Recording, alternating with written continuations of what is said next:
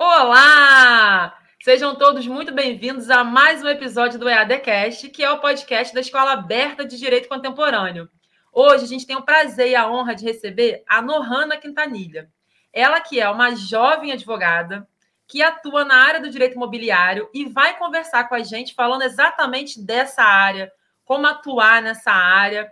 E a gente vai ter hoje a companhia da Ale Lorenzon e daqui a pouco a Ieda Lopes vai estar chegando aí. Nohana, boa noite. Fala um pouquinho para mim é, dessa emoção de estar participando de um podcast. É a primeira vez que você participa de um podcast? Boa noite, pessoal. É a primeira vez, Aline, então, desde já que minha gratidão é, pelo convite, a ler professor Renato Porto, eu agradeço aqui o espaço e é uma alegria dividir com vocês aqui essa telinha hoje para falar ainda de uma área que eu amo, que eu atuo diariamente, que é o direito imobiliário. Ai, Nohana, que ótimo. E é uma, uma área, é, o extrajudicial, né? A gente tem falado muito nisso, que está em expansão.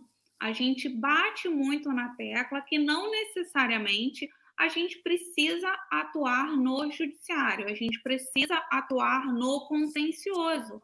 A gente pode sim ser um excelente advogado e não ter nenhum processo judicial.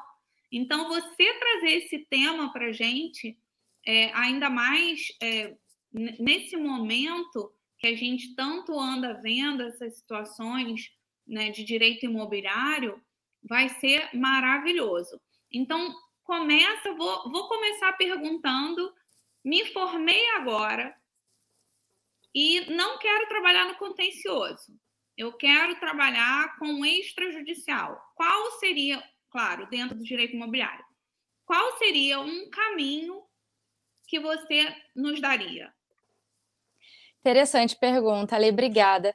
É, essa pergunta ela é, ela é interessante porque quando a gente acaba de se formar, né, é, conclui ali a etapa também do exame da ordem, e por mais que seja com louvor, isso não te garante ter uma advocacia de excelência, já começando com passos à frente.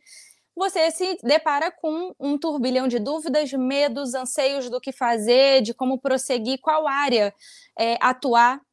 E o extrajudicial, por isso que eu achei interessante sua pergunta, ele vem para otimizar o serviço de todas as áreas do direito. Então, assim, claro que eu vou contextualizar na minha área de atuação, que é direito imobiliário, mas o previdenciário tem o preventivo ali, tem a área administrativa que você consegue atuar de forma extrajudicial, o criminal. É... Família, então, nem se fala. Trabalhista, todas as demais áreas elas conseguem ter a sua, a sua atuação também no extrajudicial, tá? Então, assim, a, aquele profissional que acabou de pegar a carteira mesmo, literalmente, nas mãos, e, e deseja atuar no extrajudicial, até porque é, eu sou suspeita para falar mais para mim, é a área mais rentável, de forma mais objetiva, falando assim também, é, é mais estratégica, porque é rápida, é célere o resultado. Então, eu sempre tento conciliar para o meu para ser vantajoso para mim e para o meu cliente. E o extrajudicial, e foi por esse o, o, maior motivo assim da minha escolha e da minha definição diária, foi por isso, porque eu queria deixar meu cliente satisfeito, resolver o problema que está ali incomodando a vida dele, por vezes é, embarreirando projetos, oportunidades. Então, quando eu consigo auxiliá-lo, resolver o problema de forma extrajudicial, célere, e, e a, isso me traz um retorno positivo e, e uma satisfação dele, que com isso ele pode contar comigo numa próxima demanda que surgir, me indicar para o vizinho, para o amigo, para qualquer um que possa aparecer também com um problema a resolver. Então, é, esse foi, inclusive, foi a minha primeira atuação da vida, assim, foi um, um, inventário, inclusive, um inventário extrajudicial, foi o ramo em que eu iniciei atuando lá no estado do Paraná, que eu, apesar de ser carioca, eu comecei a minha atuação no estado do Paraná, e lá eu já fiz uma amizade sincera com o pessoal do cartório, das serventias extrajudiciais, e aquilo ali, é, eu acredito em Deus, então foi Deus na minha vida, me mostrando o caminho, e me apresentando ali a melhor área aqui que a gente pode ir trabalhar. Então, quando eu tive esse, essa oportunidade de conhecer um cliente, agora fora brincadeira, mas conhecer um cliente que tinha uma demanda, é, tinha um inventário, é uma burocracia que você precisa passar, porque ele precisava transmitir os bens, é, então ele precisava passar e ele tinha é, todo, cumpria com todos os requisitos ali da, do, do extrajudicial e ele precisava só de apenas mais um requisito, que era o quê?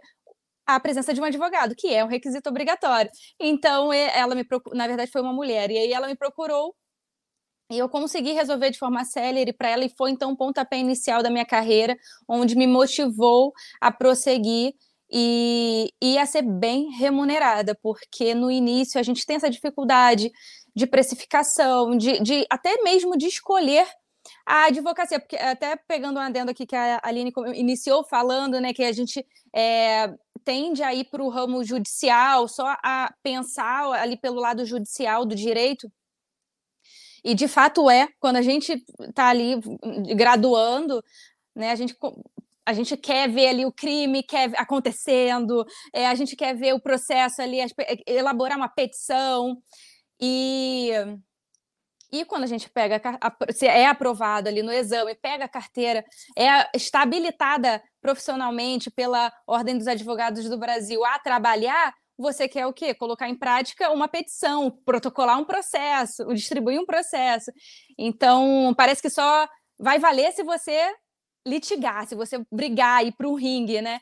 Mas é, não, a, o direito ele também te oferece essa outra oportunidade e que é, tem muitos benefícios. Então, eu fui muito feliz quando eu tive essa minha primeira experiência já no extrajudicial e foi onde eu conheci esse mundo que também exige muita responsabilidade, muito estudo, é, cada provimento novo que sai, regulamentações de procedimentos, é, a gente precisa estudar, comprar os cursos, livros e tudo mais para a gente poder também com propriedade atender aquela demanda do cliente e, e resolver de fato, sem que seja uma é, só um, algo provisório. Não, você consegue resolver do início ao fim, de forma extrajudicial, dependendo do, da, da demanda, e apresentando essa possibilidade para o cliente.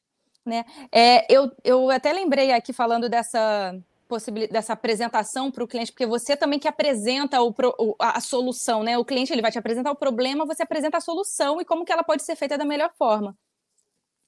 Então, assim, para dar um exemplo, é, aqui na, na, região onde eu moro, no Rio de Janeiro, é, eu encontrei uma, uma placa é, na rua escrito escrituras é, por 1.350, se eu não me engano, e na quinta você ganha uma de graça. Alguma coisa nesse sentido.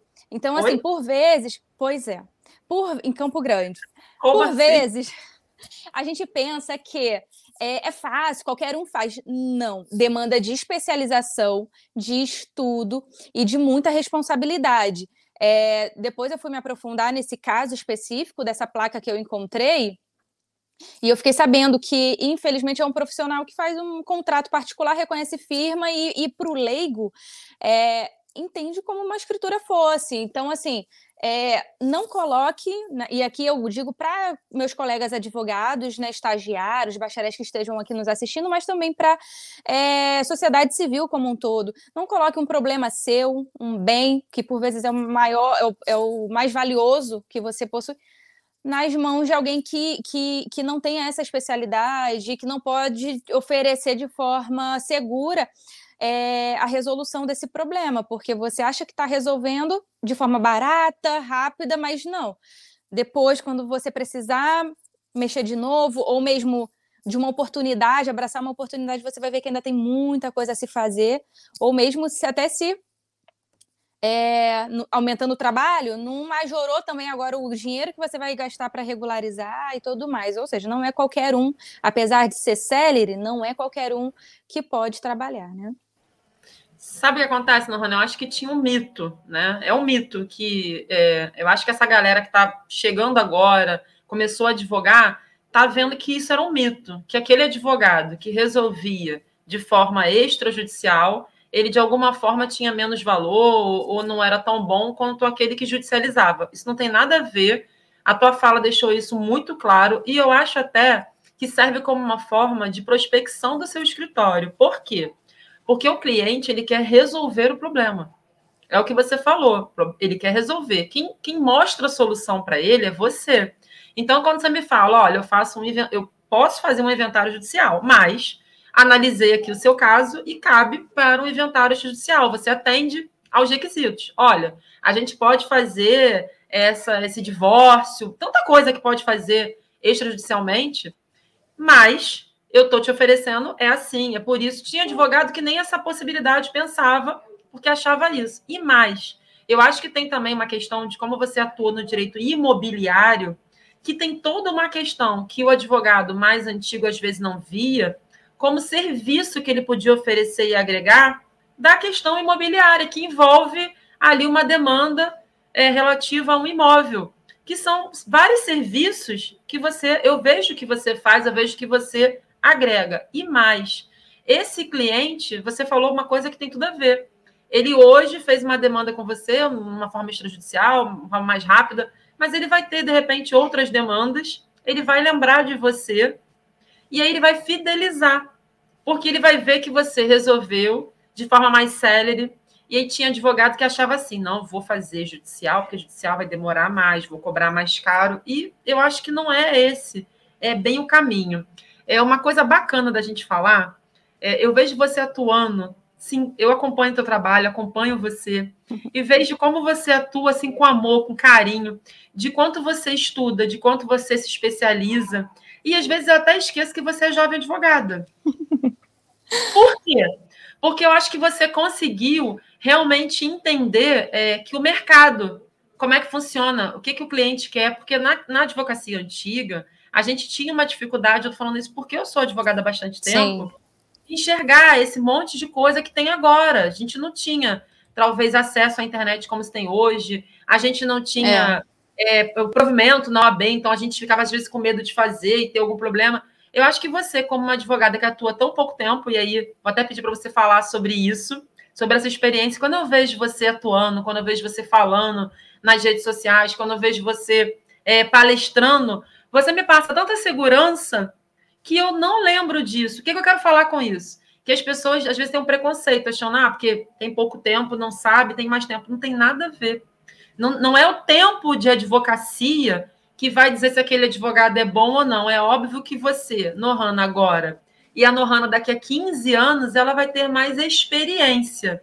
Mas eu quero que você fale disso, quero que você pontue o tempo que você tem de Sim. advocacia e como é que isso pesa aí hoje para você. Tá certo. Eu quero saudar é, inicialmente, Aline, os meus colegas que estão acompanhando a gente aqui. Acabei de olhar no YouTube, então, Manuela Gil, Cláudio Bittencourt, Natália, Fábia são, estão aqui nos acompanhando e quero deixar um abraço aqui para eles. É, prestigiando, porque é uma prestigiando querida, né?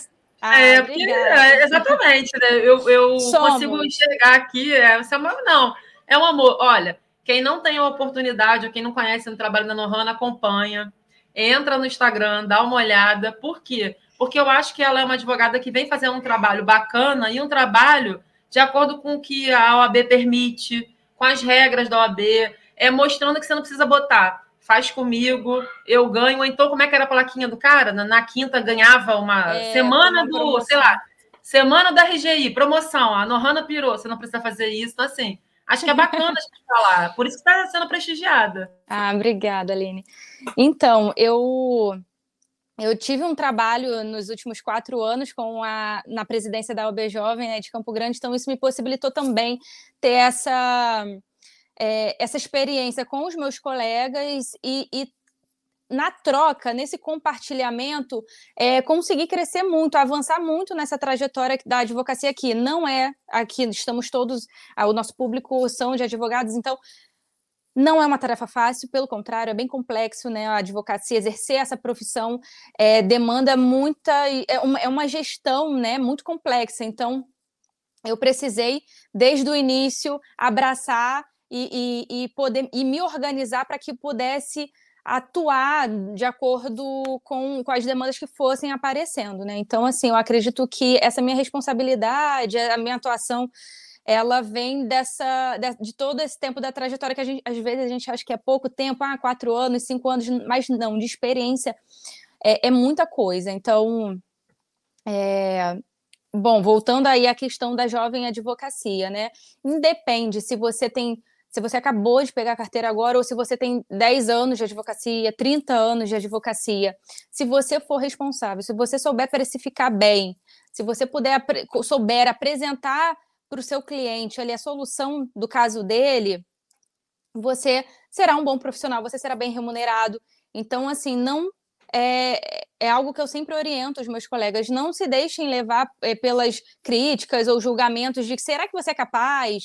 Será que você consegue? Não, tu tem que estudar muito ainda para conseguir exercer alguma atividade. Não. Se você tiver é, é, ali o, com esse objetivo, com, essa, com esse propósito, você vai conseguir. E, e isso eu digo porque eu tenho muitos colegas experientes que de mais de 10 anos de advocacia que não cobram consulta em nenhum caso. Porque, assim, ok, que tem um caso ou outro que você pode é, abrir uma exceção, ou que você. Você é engessado, pode... né? A pessoa Isso. pensa que você é engessada, né? Cada caso, mas 100% dos casos não vai rolar 100% como você tá não. É, tem gente que só compra só o Prolabore, então, não, né? Não trate isso como uma regra, ah, só 30% ao final. E ainda tem o cliente que chega para você exigindo, não, porque o advogado cobra 30% ao final, né? Não aceite é, é, isso. Você pode dispensar, inclusive, esse cliente para sua Demita subsistência, inclusive. cliente, né? Demita esse cliente. Não é um cliente para gente. É. Exato. É. Porque se você for colocar isso no tempo, você vai pagar para trabalhar. Então, desde de logo aqui, eu, eu, eu adianto essa situação para vocês que não pague para trabalhar, né? Pelo contrário, cobre o valor justo pelo seu serviço, já fazendo aquela, aquela estatística que hoje eu faço de quanto tempo mais ou menos vai, tem a duração desse que pode durar e se durar muito quanto que vai ser, se não quanto que a gente pode reajustar ali o valor consulta. Vou aproveitar também aqui para levantar essa bandeira que eu cobro consulta e o que eu faço para persuadir o meu cliente a entender que é o meu trabalho e que ele também não está sendo lesado, né? Porque, infelizmente, eles têm essa visão negativa de que está sendo lesado, mas claro que não. É a cobrança de um trabalho que você está dispensando uma hora, duas, no caso específico dele. Então, o que, que eu faço? Eu cobro um exemplo, 300 reais é, de consulta. Aí eu digo para ele que eu vou diminuir na contratação do serviço posteriormente, né? Então, assim, isso ele entende bem, ele abraça essa ideia e se sente mais é, confortável. Ou seja, se você você não corre o risco até de depois ele não querer fechar com você e você ter perdido aquela, aquela uma, duas horas. Não, você foi remunerado, você trabalhou e ele também foi atendido e pronto, prosseguiram é, estando ok para ambas as partes, né? Então, assim, é, voltando aqui ao assunto da, da advocacia extrajudicial. É, nós temos várias, várias aqui atividades que a gente pode exercer no extrajudicial, parecer, consultoria, é, como a gente falou no início aqui, a área é, previdenciária, mas as áreas mais rentáveis, e aí trazendo aqui para mim a área de atuação que eu enxergo hoje, são, que pelo menos no meu escritório, onde eu trabalho diariamente com isso, inventário, uso capião e divórcio extrajudicial. O divórcio, então, tá lá em cima, porque você consegue, eu consigo já fazer um em um mês. E, e, e você apresentar isso de forma para o seu cliente, né? Um, um, um, divórcio que, o, que você pode cobrar o mesmo valor que você cobrava antes por um judicial e que você demorava anos para finalizar, meses, que seja, mas você ter esse dinheiro rápido é algo que te possibilita investir mais ainda na, no seu escritório, seja ele físico ou virtual, é algo que te motiva a prosseguir na profissão, porque a advocacia, se não for se ela não tiver uma gestão, é, uma, uma, se ela não tiver uma organização, de fato ela fica desgastante, fica sugada, né? Ela fica um, se torna um peso para aquele profissional.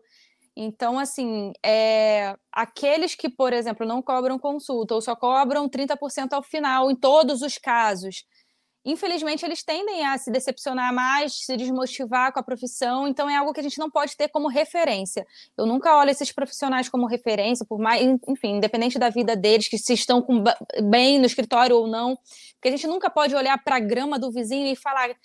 Ah, é mais verde. Parece sempre mais verde, a verdade é, é. essa, né? Que, que, o vizinho está sempre numa situação melhor. Você, você tocou num pois ponto é. aí muito bacana. Eu ia, eu ia te perguntar, mas aí você já falou sobre o que era mais rentável, que era o divórcio, ah, tá. o escapião e. Até esqueci o terceiro aqui agora, o gente. É inventário. É eu, o inventário, eu... é. O que, que acontece? Eu queria que você desse é, pelo menos uma dica para a galera que não atua no extrajudicial, que já sabe é, que agora são essas, do que, que você acha que essa galera deveria focar para estudar hoje, sair da faculdade. Vou buscar um, sei lá, um curso de prática, vou buscar uma parceria com a Nohana, é, vou fazer alguma coisa específica, algum curso específico. O que, que você acha? Porque assim, você já falou que é rentável e já Sim. falou que é bacana para começar. Então, alguém que tá, vai ouvir depois na a plataforma do podcast ou vai nos ver no YouTube e fala: caramba, gostei, quero começar. Mas por onde que eu começo? É porque a gente sabe que na faculdade, muitas das vezes, a gente é incentivado só a, a sair para litigar sair para brigar, para fazer processo. Me explica, me dá uma dica para essa galera que fala assim: gostei e quero começar. Por onde que a pessoa deveria começar? Porque eu já senti que você foi escolhida para isso. Foi, Como você verdade. falou no início, aconteceu, caiu lá no foi Paraná. Foi o date perfeito, né? Vamos dizer é, assim. Você foi, mas aí ao contrário, fala, pô, gostei disso. O que que eu, qual o caminho assim? O que, que eu faço primeiro?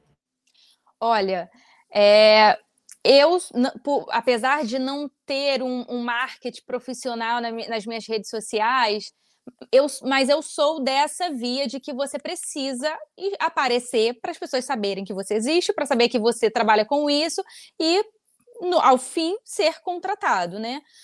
Claro, respeitando o código de éticas da nossa profissão.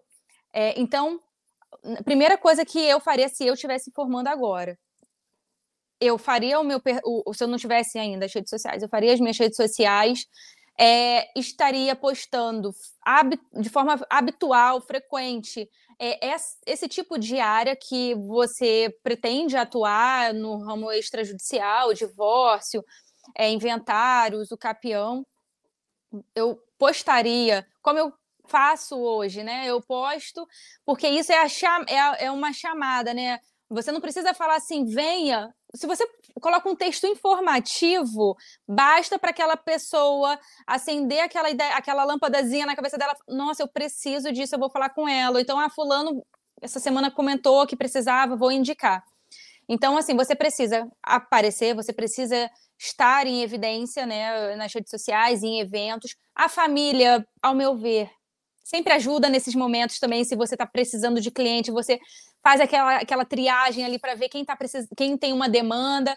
Geralmente tem, porque problemas não é o que, é, né, não faltam nesse mundo. Então, por isso até que a nossa profissão, eu, eu encaro que a gente não tem concorrente, nós temos um oceano azul de oportunidades, porque é muito problema, gente, para resolver. Então, assim, imobiliário, então, é muito imóvel para regularizar. É, aqui em Campo Grande nós temos, aqui que, que, eu digo é onde fica o meu escritório, nós temos é a estrada da posse, é muita posse. Então, assim, é, nós temos.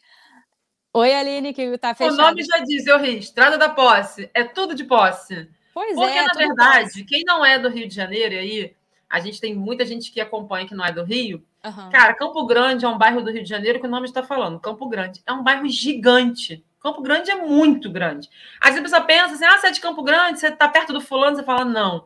Eu estou em Campo Grande num ponto, o fulano está no outro ponto e o ciclano está no outro. É muito, é, é, enorme. E Mas a gente tem uma região aqui é, muito grande e também a gente tem, não sei porquê, isso deve ser uma coisa histórica, muitos imóveis de posse, muitos imóveis que não são regularizados. E a gente chega a ficar, às vezes, assustado, porque a gente não está falando de lugares assim, simples, humildes, não. A gente está falando de imóveis grandes, de casas boas, e o cara tem nada, papel de pão. Porque é. já aconteceu de aparecer de eu falar assim, não estou acreditando, porque você, você acaba tendo um preconceito de achar que deve ser uma casa humilde, simples, ou então um lugar assim que é uma vila. Não. Você vê que é uma casa grande, boa, num lugar bacana, e o cara não tem nada. O papel que ele tem é o papel que seu Manel, como disse a Nohana, foi ali, reconheceu firma é. e vendeu, e a pessoa comprou. Eu, eu fico mais chocada é alguém comprar um imóvel num Como se fosse uma bicicleta. Não é? E tu fala assim, tá, mas não... a escritura, então, é isso. Aí você fala, oi? Não, isso. Aí tu fala, como é que eu falo para ele que isso não é escrito, né? E assim, ele foi ao cartório, né? Reconheceu firma, ele vai acreditar que aquilo ali é, que é basta. Olha, eu vou dividir com vocês uma situação que eu vivenciei aqui na minha casa. É, eu tenho uma pessoa que vem uma vez por semana e me ajuda na limpeza da casa. E aí ela me procurou, falou: Alessandra, eu quero comprar um, um apartamento. Surgiu uma oportunidade e eu quero comprar. Eu falei: maravilhoso, parabéns, né? Tal. O sonho aí, da casa própria. É. O sonho da casa própria, né? O sonho da casa própria. Eu falei: pô, que ótimo, tal. O que, que você precisa, né? Eu falei, cara, ela vai pegar um financiamento no banco, Sim. né? Enfim, eu imaginando. Não.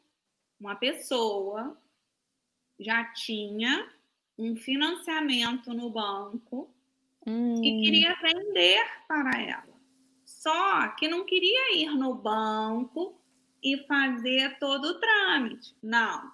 Queria fazer uma promessa de compra e venda. E aí eu falei: olha, eu, eu usei exatamente a frase que a Nohana usou.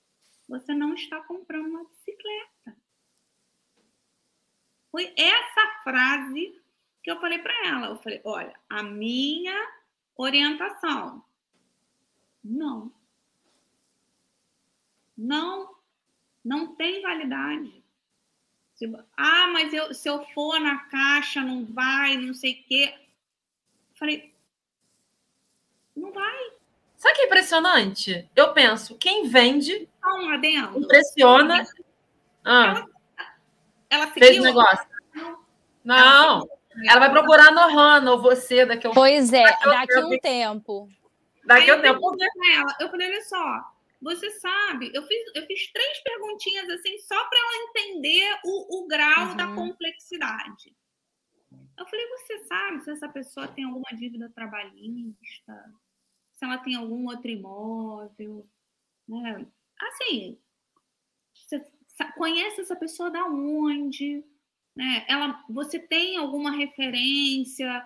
Ela nada, nada. Ou seja, não puxou histórico, não sei, não, certidão de nada, se o imóvel estava embaraçado com nada, uhum. nada, alguma nada. Lembrei, quatro filhos, uma esposa e vendeu esse mesmo imóvel para cinco pessoas diferentes. Já pensou? Porque acontece, né? Como é que dizem aí, né? Raro, mas acontece. Aí você, é. eu comprei, Nohana comprou, Alessandra comprou, Maria comprou e deu a chave para todo mundo e agora se viram. Ó, no Fantástico, domingo, saiu uma reportagem sobre isso. Juro, eu não vi Fantástico. Uma síndica no Sul, tá? Dizia que tinha um leilão interno. Ih, que maneiro. Que maneiro que eu já sei. Olha eu a oportunidade de a... advogado. É. Leilão aí, interno. Aí, e ela vendia o mesmo imóvel para 10. Isso. E aí os valores eram assim. Não, olha, esse, 42 mil reais. Tá bom, ok. Era um apartamento simples, num, tipo num, num num, num conjunto habitacional, que seja. Cara, mas não, 40 mil é muito dinheiro, né? Tudo bem, entendi o que você está falando. Não era um imóvel de um milhão, era um imóvel de 40 mil. Mas mesmo assim, a pessoa para juntar 40 mil. 40 é, mil. Caramba! E aí e vendia para várias pessoas. Depois, Nohana, você. É, Não, eu vou é... procurar. O que eu estou pensando aqui é a pessoa aceita comprar um imóvel nessa condição, é, a a pagar parcelas ou mesmo, enfim, pegar um, um empréstimo com um juros, enfim, enorme, mas não quer pagar 30, é, desculpa, não quer pagar 300 reais ou 600 reais de uma consulta para fazer assim, eu posso fazer, quero fazer uma assessoria jurídica que ter uma assessoria jurídica antes de comprar um imóvel, para que eu possa evitar um dano maior futuro. É complicado, né? Assim, educar as pessoas de que é um investimento para elas saberem, comprarem primeiro é, o documento. Não se apaixone primeiro por aquele imóvel, né? Não olhe ele pela, pela aparência e, nossa, eu quero. De, de, sobre qualquer é, hipótese, não, não quero saber se tem problema, eu quero aquele imóvel. Não. Primeiro, que primeira coisa que eu sempre oriento meu cliente é: deixa eu ver a certidão de ônus reais, é, deixa eu analisar, e aí depois eu libero ou não para compra do imóvel. Todos esses casos que a gente acabou de exemplificar aqui, eu tenho no escritório. E porque quando a gente vai trabalhando nessa área, a gente, infelizmente, gente, a gente fala assim, não, é o que a Aline falou, é raro, mas acontece. Eu fico assim, não, isso eu não vou pegar. pego. Eu já, já, já auxiliei cliente que comprou em duplicidade o apartamento, isso tudo aqui pertinho da gente, com construtoras e administradoras super conhecidas, e aconteceu, passou em cartório. Então, assim, são coisas que você precisa confiar em um, um profissional. É, capacitado, qualificado, para que ele possa te abrir os olhos, ler aquilo que você não consegue ler de forma técnica e, e, e poder prosseguir com, de forma segura com aquele procedimento. Né? Eu consegui reverter essa, essa, nesse meu caso do meu cliente, esse imóvel que ele comprou em duplicidade deu dor de cabeça. Tinha um processo judicial é, envolvido também, que a gente precisou entrar como terceiro interessado, enfim. Mas aí ele teve que pagar um pelo serviço posteriormente. Então, assim, é, é muito complicado você envolver sonho, emoção. Ele pagou à vista o apartamento, ter aquele aquele estresse de será que vou perder o dinheiro? Vou, mesmo que ele leve, mas não vai ganhar, como que vai ficar? Então, assim, é, é, é ma... e aí é isso que agora falando com os profissionais né, daqui da advocacia e que é, trabalham nessa área. É isso que eu passo para o meu cliente quando eu, é, eu explico para ele o valor dos meus honorários. Você tem um problema que precisa ser resolvido para aquilo ali, para você ter paz, ter qualidade de vida e aquilo ali não tornar uma bola de neve de problemas. Então, o valor que você está utilizando aqui é um investimento para sua vida. É, uso capião, por exemplo, eu também canso de pegar aqui é, certidões de ônus reais, que eu estou falando aqui como se fosse uma coisa simples, mas para quem não conhece, é a certidão do imóvel, certidão de ônus reais. É, aquela, é onde você vai ter conhecimento ali dos dados cadastrais daquele imóvel, medição, quem é o proprietário, o histórico ali, aquela cadeia sucessória de quem já passou por aquele imóvel, e se tem algum gravame ou um ônus naquele imóvel. E eu pego a maioria do, da, dos meus procedimentos aqui de uso capião, é o que a Alê falou. Está em nome de empresa que já foi, é, que não está mais ativa e que tem processos federais, trabalhistas, e aí eu preciso me habilitar nesses processos judiciais para que eu possa é, avançar com o meu processo extrajudicial.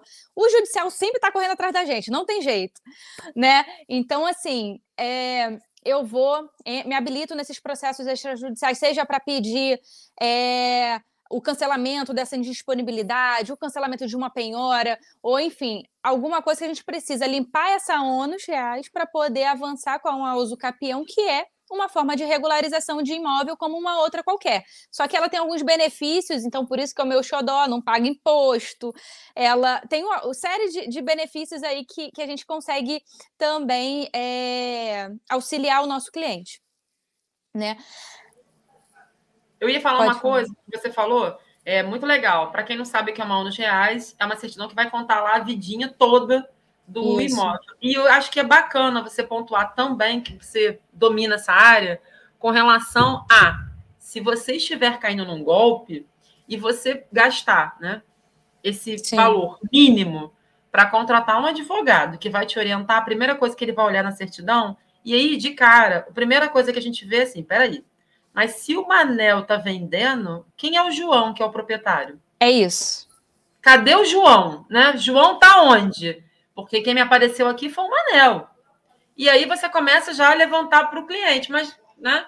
E aí o cliente acha que é uma besteira contratar advogado. Uma bobagem tirar uma certidão de onde pagar para tirar uma certidão, um custo. Aline, mas eu acho que, que o primeiro dia. Ah. mais doeu?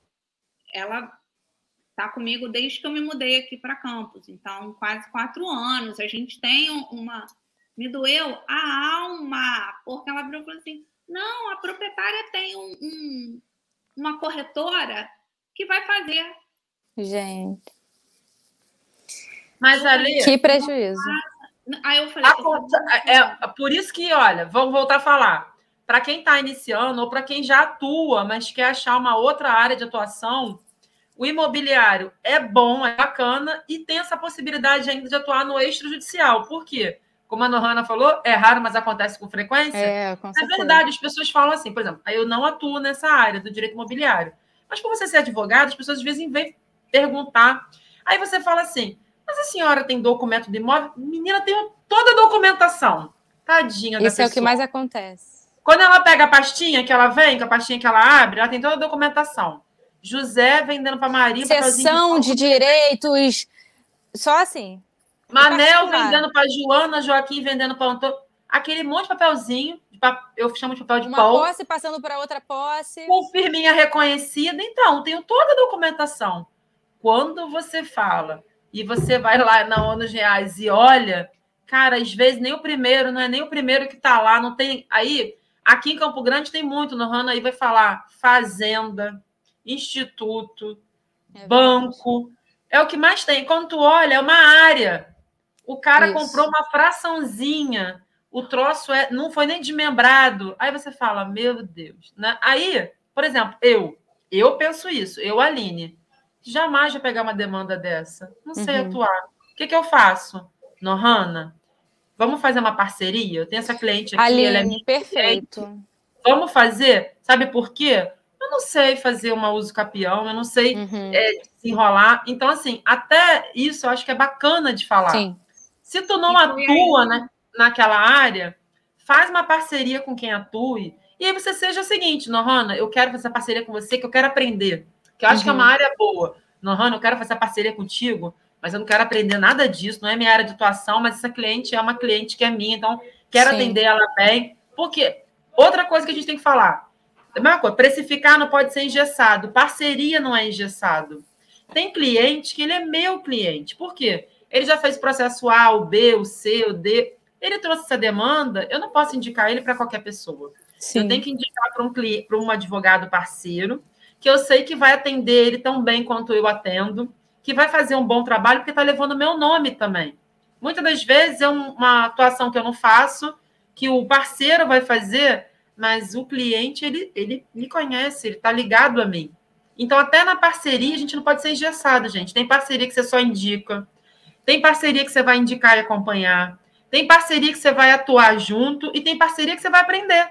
Você pode chegar para qualquer advogado que atue numa área que você quer, como a Nohana aí, eu vou levar meu currículo lá e vou procurar a Nohana. Estamos aqui em Campo Grande, Nohana, eu quero aprender é, a fazer isso, eu acho isso bacana. Então, eu queria fazer uma parceria contigo, mas eu não quero só é, fechar esse cliente. Na verdade, eu quero que você me mande fazer tudo para eu poder aprender. Então, ó, vai fazer isso, vai em tal cartório, faz essa anotação, porque eu quero, na verdade, são vários tipos de parceria. No Rano, eu acho que é super válido falar, porque a gente está numa região que tem muito, mas eu acho que, Sim. na verdade, o Brasil todo deve ter. Brasil todo.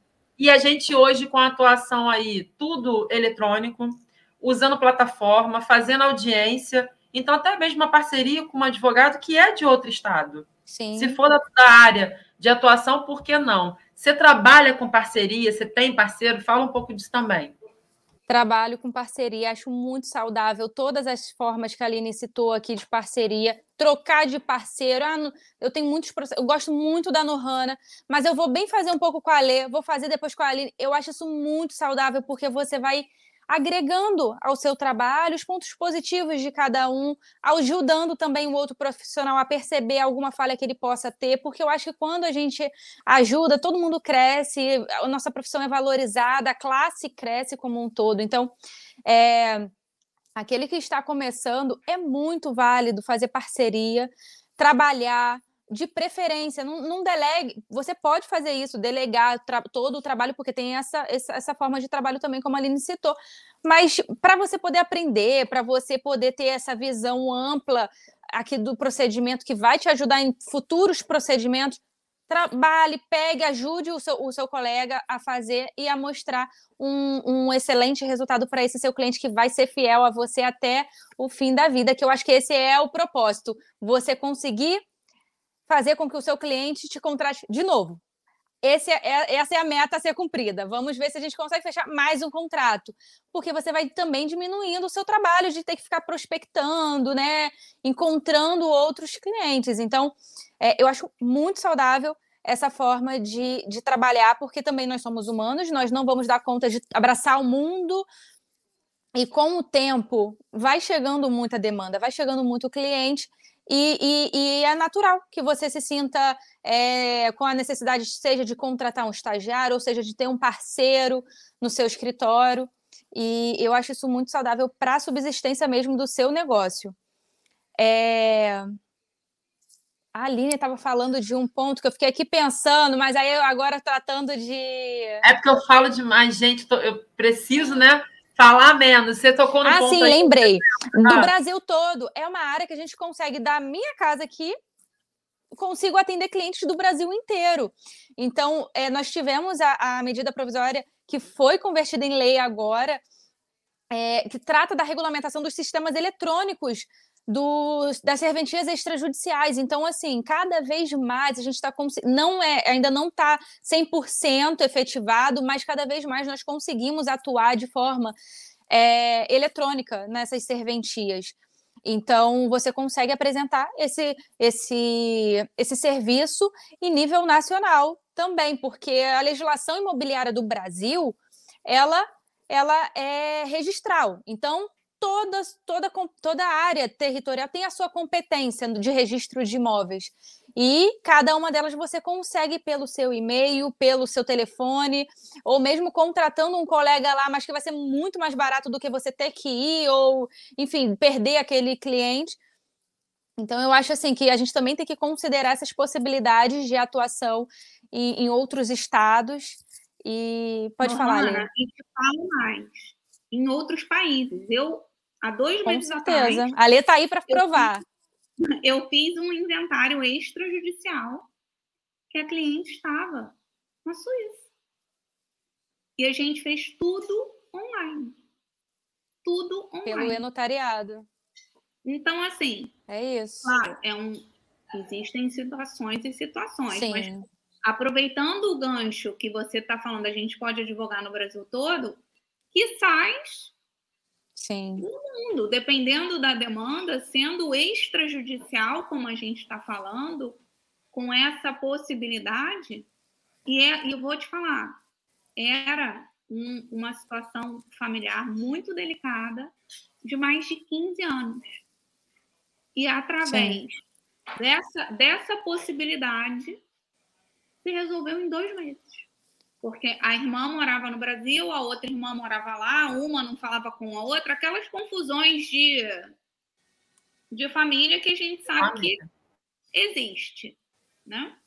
Sim. E através do extrajudicial, a gente conseguiu fazer um inventário em dois meses e acabou e ficou todo mundo feliz. É isso, a gente conseguir identificar o que, que o cliente quer. O cliente quer resolver ou o cliente quer infernizar a vida do outro? Porque a gente pega também essas situações. Sim, sim. Né? É, família, quem atua na área do direito de família, eu, eu, acho que eu acho que vive essa situação com, com mais frequência. É uma realidade. Em divórcios, inventários. É. Isso, isso eu ia te perguntar, sabe o quê? É, parece que a Nohana repetiu uma fala que eu sempre escuto a Alessandra falando, que é mais barato a gente manter aquele cliente do que a gente correr atrás de outro. A Alessandra fala muito isso.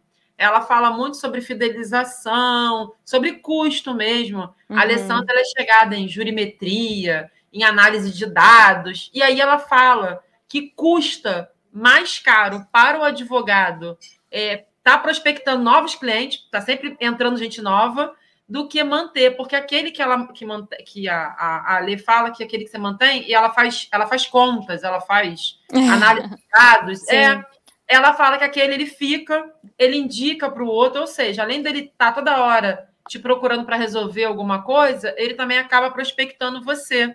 Quando você falou, não pude deixar de lembrar da Alessandra. A Alessandra fala direto, e quando a gente começou a conversar sobre isso, eu não fazia. Vou falar para você Nunca pensei, advogado, fazer análise de dados.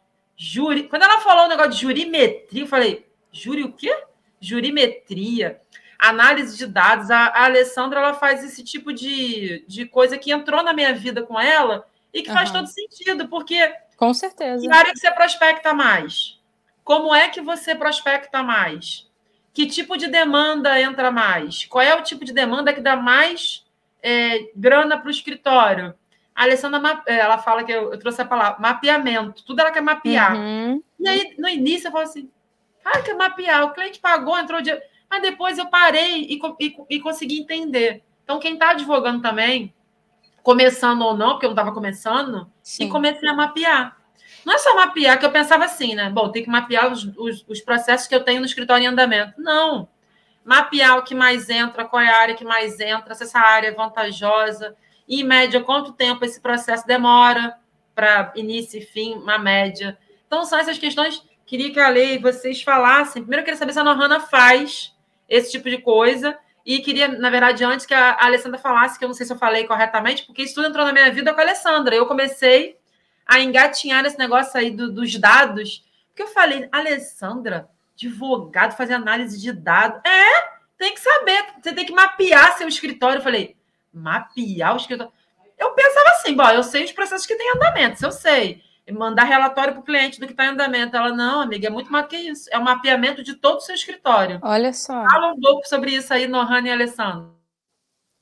Gente, o Pode orgulho falar, me Lê. representa nesse momento. Né? Que, Aline, você falou exatamente. Aprendi direitinho, ó. Aprendendo. Oh, orgulho, orgulho me define nesse momento, né?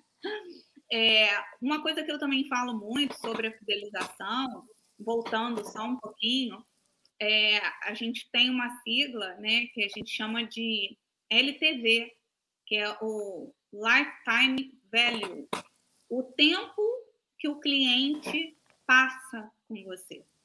Então, isso também é muito importante a gente ter na nossa, na nossa métrica, no nosso mapeamento que ela brinca, né, que eu uso muito e uso mesmo. Eu falei, Aline, a gente precisa, o escritório são no mínimo seis áreas para a gente mapear.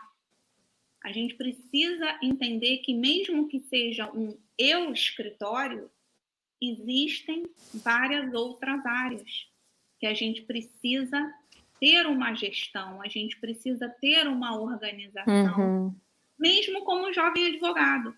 Muita gente, hoje, no, no Instagram, eu sigo uma, uma advogada que ela fez uma pergunta. Ela falou: vou fazer uma pergunta polêmica. O que vem primeiro? O cliente ou o trabalho? E aí ela, ela jogou. Ela falou assim: eu sei que é polêmico. Eu sei que é polêmico. E aí, ao meu ver, se você não tem cliente, você não tem trabalho. Mas isso é subjetivo. E Ale, eu, eu entendo também que seja desafiador uma frase dessas, porque tira a gente do conforto, né? Do, tira do, daquela coisa que ah, tem que ser fácil, para valer a pena tem que ser. Não. Para fazer dar certo, a gente precisa trabalhar, a gente precisa estudar. Eu vou, inclusive, falar com você depois, então, porque eu me interessei nessa, nessa questão que é, é super necessária mesmo para dar certo o nosso negócio. E, inclusive, esse pensamento de não quero advogar, se der tudo errado, eu vou advogar. Quem está né, tá na graduação e raciocina dessa forma, é porque realmente não tem uma referência de como faz para dar certo, como que é empreender, como faz para a gente poder gerir, organizar um escritório e é, é além do direito material, além do meu livro, né? Do Não, Vadimeco. É muito além, é muito além. E agora a gente fala muito, né? É, a Aline também adora as minhas palavras em inglês, né? Eu, eu falei do Lifetime Value, eu estava esperando Sim, gente, ela, ter que copiar. nervosa. Hanna, é o seguinte, vou falar aqui, Brasil ah. todo vai ouvir. Gente, meu inglês é péssimo. Não péssimo. Aí ela fala, não sei o que ela, não sei o que ela, dress, não sei o que ela. Eu, uma roupa ali, né? Eu falei, é. ah, tá. Ah, não sei o que, não sei o que. Ela, ela fala outra coisa em inglês. Eu falei, porra! E assim, até falei uma palavra no podcast. Cara, eu falo assim, cara, é muita, é muita informação em inglês. Aí, a uhum. Ieda que tá aí nos assistindo, é a mesma coisa, com uma fluência no inglês, porque elas falam inglês fluente. Então, para elas, fica até mais fácil as expressões, mas elas Sim. trazem cada expressão. E aí eu falo, eu, eu brinco, né, que quando junta a, a Ieda, a Alessandra e a Bárbara Aguiar, minha filha, eu aprendo, eu, aprendo, inglês. Inclusive, um beijo, Ieda. Ela está aqui falando, mapeamento é vida, nos comentários. Pois é, pois é. E aí, qual era a outra palavra em inglês que eu ia trazer? O soft skills, que a gente não é, a gente não desenvolve, que são as habilidades que a gente precisa desenvolver, né, que são inerentes à nossa profissão, muito além do direito material. O direito material, eu digo que é nossa obrigação. É. é obrigação você saber o direito material. Eu já tive alguns embates, embates não, mas assim, alguns colegas que, que criticam. Eu falei, gente, entenda, é, tudo que eu digo não anula o conhecimento do direito material. Com o direito certeza. material é obrigação, é ali, não, não, não tem, não tem é, digamos, negociação. Você tem que saber. Agora, os soft skills, como você vai atender o seu cliente, como é que você vai fazer o mapeamento do seu escritório, a gestão do seu escritório como um todo. Ah, vai usar software jurídico, vai usar Trello, como é que você vai fazer? Você usa CRM para fazer o controle dos seus clientes? Você sabe o que é CRM? Então, assim, existem uma infinidade de coisas que a faculdade não ensina para gente. Você falou muito bem. A, a gente não aprende, como advogados, a ter uma visão empreendedora. Então, isso também é, é uma, uma né, digamos assim, um aprendizado constante. Não, com certeza. E aplicar isso é muito difícil, por isso que eu falo, dá trabalho. Não adianta você pensar que vai ser fácil, que é... e assim, a gente, infelizmente a gente tende a querer o fácil. Então, eu acho até porque é por isso, não que, que, a, que o concurso público seja fácil, né? Longe de ser. É, mas eu, na minha graduação, como eu, eu fiz UF, que é uma é, Federal Fluminense, é uma universidade pública, a maioria era tinha esse pensamento de que é, a área acadêmica, a área do concurso, né, carreiras jurídicas de forma é, pública, porque era algo assim, a sociedade já impõe, então vamos vamos mergulhar nessa nessa nessa nessa onda que eles estão falando que que tem que ter estabilidade. Que... Mas quando você começa a enxergar é, a advocacia como um negócio, é, a gente sabe que ela não tem a natureza mercantil, mas ela diferente. na pra... é, diferente. É. E aí, na prática, quando você começa a colocar ali em prática, é, é, como a lei explicou, é, pontos importantes da gestão, da organização, para otimizar o seu dia a dia, você vê que você consegue aos poucos, fazer com que aquele trabalho ali não fique pesado, não fique. É... Porque, claro, no início vai ser pesado, no início a gente tem que ter muito trabalho mesmo.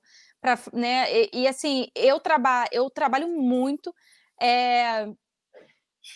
mas eu sei que isso é por um momento que eu preciso para criar minha estabilidade, é, no mercado de trabalho, ter o meu nome, fazer o meu nome, porque não é o seu tio que vai fazer teu nome, não é o seu irmão, é você, só você pode fazer isso por você mesma. Então a gente precisa trabalhar. É, vai ser difícil nesse momento, mas no futuro tende a melhorar porque você vai tendo mais experiência, você vai otimizando mais, automatizando mais, sem deixar é, de, de, de ser aten atencioso ao seu cliente e as coisas vão melhorando. A advocacia, ela, além de ser uma necessária profissão, profissão né, ela é, é uma profissão constitucional necessária para a administração da justiça, ela também é, pra, ao meu ver, e é o que eu tenho aplicado na minha vida, é muda a minha vida, muda histórias e muda a vida da minha família e você, com mudando a sua vida, tu está mudando a vida também dos seus clientes e por aí vai. Então, é, nem tinha planejado falar isso, mas fica até de mensagem do final, assim, de que é uma profissão super necessária, linda, importante e que abre os nossos olhos é, e faz a gente enxergar de uma outra forma esse mundão. Ah, Nohane é apaixonada pelo que faz. Eu mandei é. para a Aline, é. Ela, ela falou: me dá um resumo da sua qualificação. Eu, advogada apaixonada pela profissão e tudo mais. E é isso, assim. Eu me encontrei. ficou claro ficou claro que você é apaixonado, brilho no olho. E eu acho que é, é bacana a gente falar que tem uma vida no extrajudicial, que a gente pode advogar e cada vez menos buscar o judiciário. Isso é. Que tem aí, hoje em dia, inclusive, um movimento, e algumas pessoas elas entendem só como movimento para desinchar o judiciário. Não, não é. Não, é um movimento não é só para desjudicializar, não. Né? É um movimento para a gente conseguir colocar o cliente satisfeito, a gente, a gente garantir bons honorários de forma mais séria, como você bem colocou, e que é possível. A gente trouxe um exemplo real de uma pessoa que advoga há cinco anos, de uma pessoa que o, não, não ficou com o escritório de alguém que está construindo seu próprio nome, sua própria história, e que está vivenciando isso, fazendo, quer dizer, é uma advocacia real, né? Não é aquela é do, do comercial da margarina, não. É uma de verdade e que está falando do dia a dia. Acho que é bacana. E sigo na construção, né? Porque Exatamente, a gente está diariamente aprendendo. É, exemplos aqui de vida real mesmo, de advocacia real. Eu queria te agradecer. A gente já está aí com uma hora. Gente, de... já acabou, não acredito. Uma hora de episódio. Voou. Agradecer, porque de pronto eu, eu convidei e você aceitou. Dizer que as portas aqui estão abertas. Quando você quiser voltar, tiver um assunto novo, falar de provimento, alguma outra coisa assim. Agradecer a Lê, que tão gentilmente entrou. A Ieda, que eu estava aguardando entrar. Falei no início do episódio que a Ieda ia entrar. A Ieda está aí nos acompanhando. Quem tiver tá. é, nos acompanhando pelo YouTube, é, quem não tiver no YouTube, depois quiser é, ouvir lá o podcast nas plataformas, é, agradeço de coração. Vou deixar aí a Lê fazer as considerações finais e me despedir da Nohana. Nohana, muito, muito, muito obrigada. Foi uma honra fazer Eu esse episódio com você hoje. Não abriu o microfone. Nohana, muito obrigada. Difícil eu falar algo diferente do que a Aline já falou. Maravilhoso episódio. Muito obrigada por ter dividido com a gente a sua experiência, a sua expertise e ter aceito esse convite prontamente. E a casa está aberta. Muito obrigada. Vocês também são profissionais que são referências para mim. Então, assim, é, me motiva saber que eu posso contar com profissionais como vocês também, como colegas de trabalho, não são concorrentes, são colegas que, que, se ajudam, e isso a gente consegue ver a cada evento que a gente se encontra, a cada momento, a reunião que a gente marca, a gente se identifica e vai e vai se ajudando. Então, assim, essa é a minha essência também. Quem quiser pode contar comigo. Eu agradeço a todos que estão nos assistindo, que estão nos assistindo e ouvindo futuramente, né, posteriormente. Foi um prazer estar aqui com vocês e eu espero voltar mais vezes, com certeza. Até o próximo episódio. Até mais, um beijo.